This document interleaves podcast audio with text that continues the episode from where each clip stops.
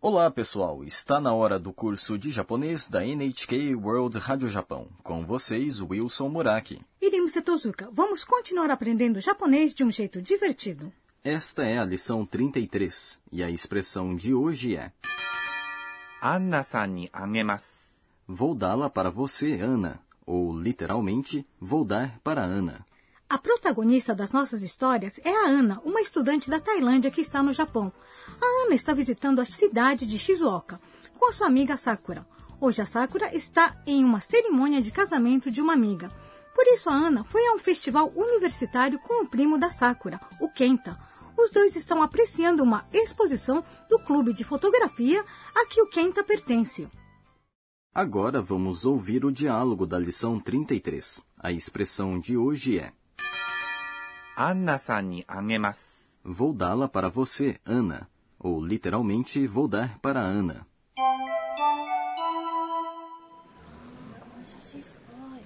これは僕が富士山で撮った写真ですあ私だ驚いた後でアンナさんにあげます写真をくれるんですか嬉しいです。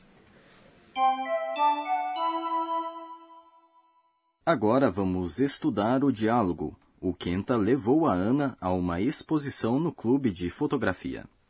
これは僕が富士山で撮った写真です。 Esta é uma foto que eu tirei no Monte Fuji.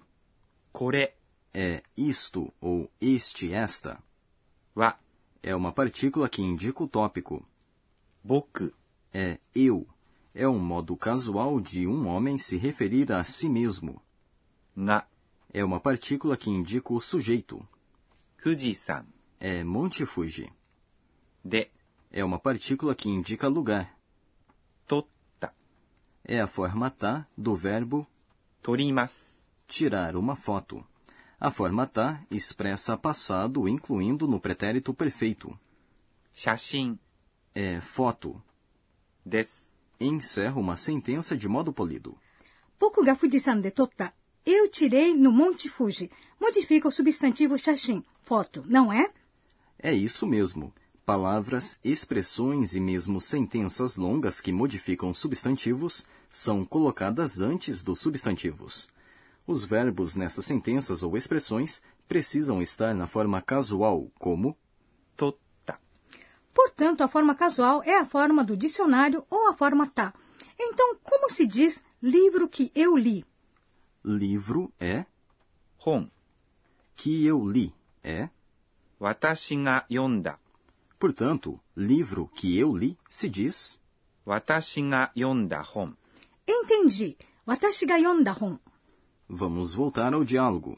A Ana disse: あ、私だ、 Ah, essa sou eu. あ、 É uma interjeição que expressa surpresa. 私 É eu. だ、 É uma expressão que encerra uma sentença de modo casual. A foto em que a Ana aparece está na exposição, não é? É isso mesmo. O Kenta tirou uma foto quando eles foram a um lugar de onde se tinha uma bela vista do Monte Fuji no outro dia. E o Kenta diz para Ana: 驚いた Você se surpreendeu?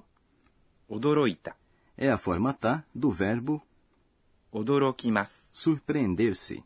Dizendo-se isso com entonação ascendente, faz-se uma pergunta. De modo polido, podemos dizer Odoro kimashita ka? 後で、アンナさんにあげます。 Depois eu vou dá-la para você, Ana. Ou literalmente, depois vou dar para Ana. 後で、 É depois. アンナさん É Ana. に Indica quem recebe uma ação. あげます。 É dar. Em japonês, não é comum dizer você ou あなた、 para se referir diretamente à pessoa com quem se fala. Em muitos casos, isso seria pouco polido. Por isso, deve-se usar o nome da pessoa com quem se fala. Eu vou tomar cuidado. Vou dá-la para você, Ana, é a nossa expressão de hoje. Vamos praticar. アンナさんにあげます。 A Ana se surpreendeu e disse: 写真をくれるんですか Você vai dar a foto para mim? 写真 é foto. Neste caso, a foto que os dois estão vendo. O É uma partícula que indica o objeto de uma ação. くれる、 É a forma do dicionário de くれます。 dar. んですか É uma expressão usada quando buscamos explicação ou confirmação. E a Ana continua dizendo: 嬉しいです。 Fico feliz, ou literalmente, estou feliz. 嬉しい。 É um adjetivo e significa feliz. Des encerra uma sentença de modo polido. Agora vamos para o quadro Professora Pode Explicar, em que a professora Akane Tokunaga nos fala de um tema específico de cada lição. Hoje aprendemos dois verbos que significam dar, agemas e kuremas. Isso é algo peculiar da língua japonesa, não é? As duas palavras possuem o mesmo significado, mas eu acho difícil usá-las corretamente. Ah, vamos pedir que a professora nos ensine.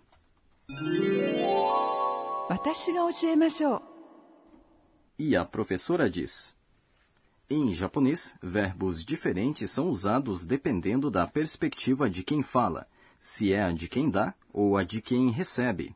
Como o Kenta no diálogo, quando quem fala dá algo para quem escuta, quem fala usa あげます。 dar. Geralmente também se usa agemas quando alguém dá algo para outros. Mas tenha cuidado. Agemas tem a conotação de fazer um favor a outros. Portanto, seria pouco polido usar essa palavra quando se dá algo a um superior. Nesse caso, deve-se usar 差し上げます。 uma expressão que indica respeito à pessoa que recebe. Por outro lado, se alguém der algo para você, você usa くれます。 Portanto, quando o Kenta dá uma foto a Ana, a Ana usa o verbo kuremas, sendo o sujeito da sentença o Kenta. Você também usa kuremas quando alguém dá algo para uma pessoa próxima a você, como familiares. As pessoas que pertencem ao seu círculo de intimidade são chamadas de. うち、 A distinção entre うち、 pessoas próximas ou pessoas que pertencem ao seu círculo de intimidade e 外、 pessoas distantes ou pessoas que estão fora do seu círculo de intimidade é importante para falar japonês de maneira apropriada. Palavras honoríficas não são usadas quando falamos de pessoas que pertencem ao nosso círculo íntimo ou uchi.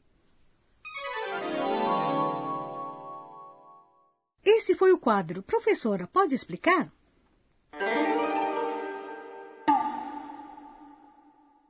Agora vamos para o quadro Onomatopeia do Dia, em que aprendemos palavras e expressões japonesas que representam sons, ruídos e comportamentos.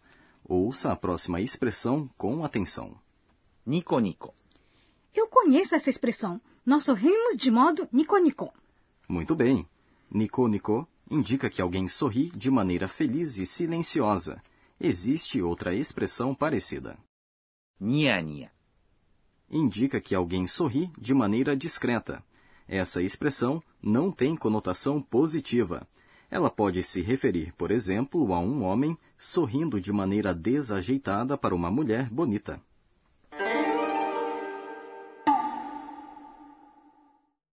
Esse foi o quadro Onomatopeia do Dia.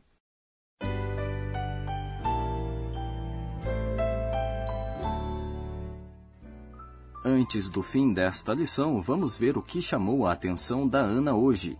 Este é o caderninho da Ana.